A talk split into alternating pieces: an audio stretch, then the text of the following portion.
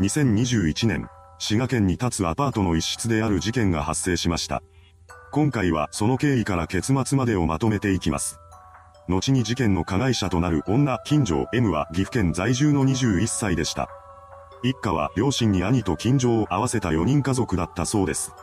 幼い頃の金城は優しい性格の子供だったらしく、自分より小さい近所の子供たちと遊んであげたりもしていました。地元岐阜県関市の公立中学ではソフトボール部に所属するも、ほとんど参加しないまま幽霊部員になってしまいます。当時の彼女は目立たないタイプの生徒だったそうです。ただ、性格自体は明るかったため、周囲の生徒からは好かれていました。実際、友人も多くいたようです。そのようにしてうまく人間関係を築いていた金城でしたが、一方で勉強は不得意でした。そんな彼女が進学した先は関市街の高校だったそうです。こうして高校生になった金城を悲劇が襲いました。中学時代まではうまく立ち回っていた金城が高校ではいじめられるようになってしまったのです。いじめられるという体験は彼女の中でも初めてのことだったのでしょう。金城はどうすることもできずに精神を病んでしまいます。そのような中で彼女は髪の毛を派手な色に染めたり、奇抜なメイクをするようになりました。ただ、これは彼女が不良になったりしたわけではなく、単に自己表現の一つだったそうです。実際、飛行に走ったりすることはありませんでした。いずれにせよ、その後も高校でのいじめはなくなっていません。そんな日々が続いた結果、とうとう彼女にうつ病の症状が見られるようになりました。そこで金城は高校を中退することにしたようです。そうして悩みの原因であるいじめからは解放されたわけですが、それで鬱がなくなるわけではありません。鬱から立ち直るため、金城は通院を重ねています。彼女の母親はそんな娘に寄り添い、治療に付き添い続けました。その甲斐もあり、金城は鬱からの回復を果たしています。こうして元気になった彼女は工場で一生懸命働くようになりました。職場では人間関係のトラブルに巻き込まれることもなかったそうです。ただし、職場の環境がいいからといって精神状態が安定するとは限りません。うつ病は数ある気分障害の中でも再発する可能性が非常に高い病気であり、その再発率は約60%だと言われています。近所の場合も例に漏れず、2021年の夏頃に再発してしまいました。これにより、彼女はどんどん精神的に弱っていきます。そのことは周囲の人々も気づいていたようで、特に母親は娘を心配する様子を見せていました。治療のため、金城は勤務先の工場を辞めることにしたそうです。ただ、そうして去ろうとする彼女に対して工場側は、病気が治ったらまた戻っておいでと励ましの声をかけてくれました。以降の金城は病院に通いながらゆっくりと時間を過ごすようになります。町内会旅行にも母親と一緒に参加していました。こうした日々の中でわずかながらも回復の兆しが見えるようになります。しかし、それはあくまでも一時的なものに過ぎませんでした。金城は精神的な苦痛から逃れるためにオーバードーズを繰り返すようになったのです。オーバードーズとは大量の薬を一気に摂取することを指します。そうすることで、摂取者は高揚感や多幸感を錯覚するようになるのです。そのため、精神的に追い詰められた人が手を出してしまう事例が多く見られています。そのようにして精神を病んだ人の間で広がったオーバードーズですが、副作用がないわけではありません。薬の過剰摂取ということで、当然体には大きな負担がかかります。意識が混濁することもありますし、場合によっては死に至ることまであるのです。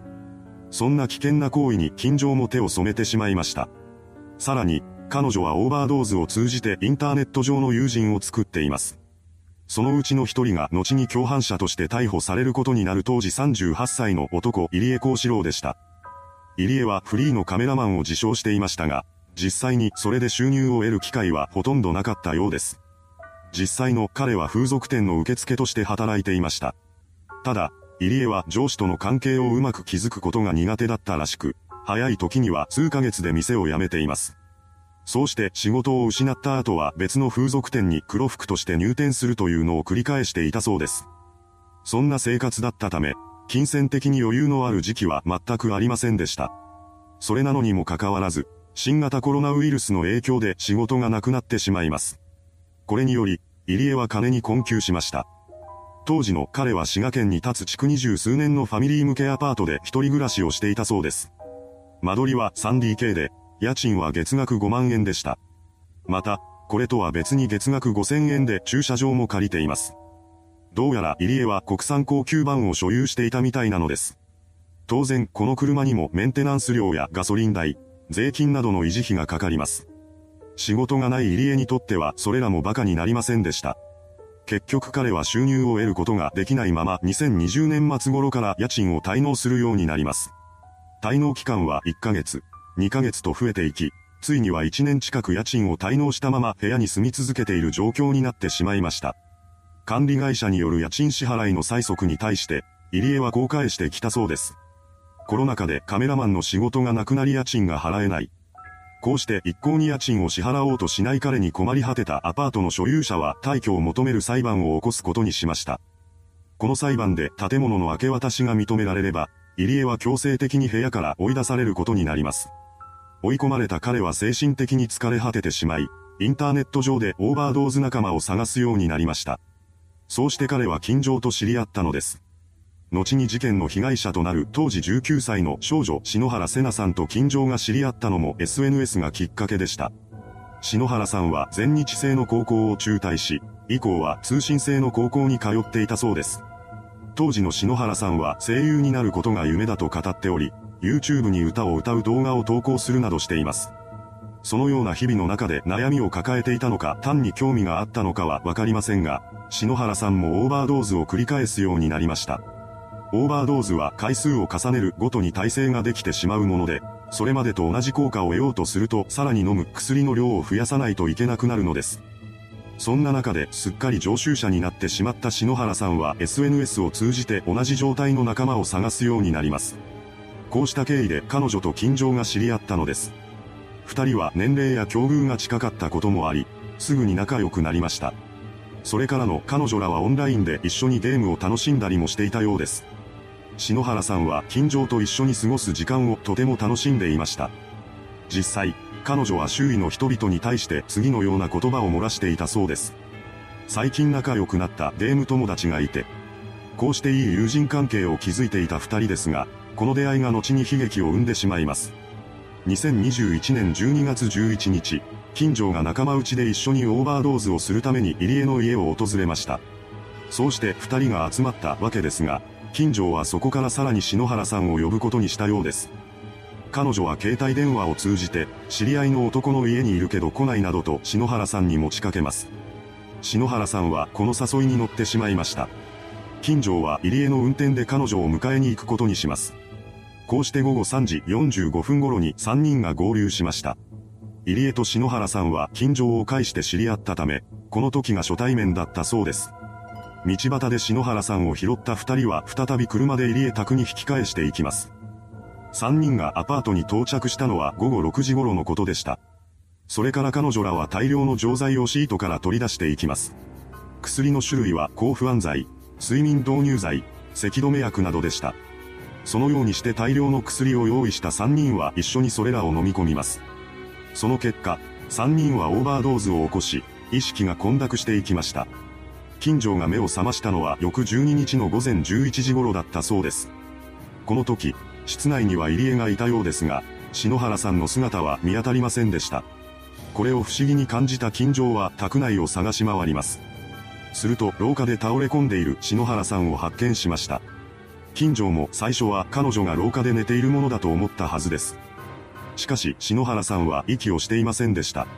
そう、彼女はオーバードーズによって絶命してしまったのです。そのことに気がついた金城は慌てて119番通報を入れています。そして、呼吸や意識がない人が倒れていると説明しました。これを受けた消防と警察が現場に急行してきます。ですが、この時点で篠原さんは心肺停止しており、蘇生の可能性はありませんでした。滋賀県警は同日中に入江と金城のことを未成年者誘拐の疑いで逮捕しています。さらに、入江に関してはオーバードーズの影響で抵抗できない状態になった金城に対してわいせつ行為を働いていたことも明らかになり、2022年1月2日に準強制わいせつ容疑で再逮捕されました。その後、入江と金城は医師の処方を受ける必要がある抗精神薬を違法に使用、譲渡していたことが発覚し、麻薬及び抗精神薬取締法違反の罪にも問われることとなります。二人は大津地裁で裁判にかけられることになりました。入江に対する判決公判は7月28日に開かれています。そこで大津地裁は彼に懲役3年執行猶予5年の判決を言い渡しました。近所に関しても麻薬取締法違反での有罪が確定しています。ただ、詳しい判決などは明らかにされていません。おそらくは執行猶予付きの判決が下されたものだと思われます。いかがでしたでしょうか？オーバードーズ仲間として知り合った男女3人のうちの1人が薬物中毒で死亡した事件。SNS を通じて発生した事件としても世間からの注目を集めた一件です。それではご視聴ありがとうございました。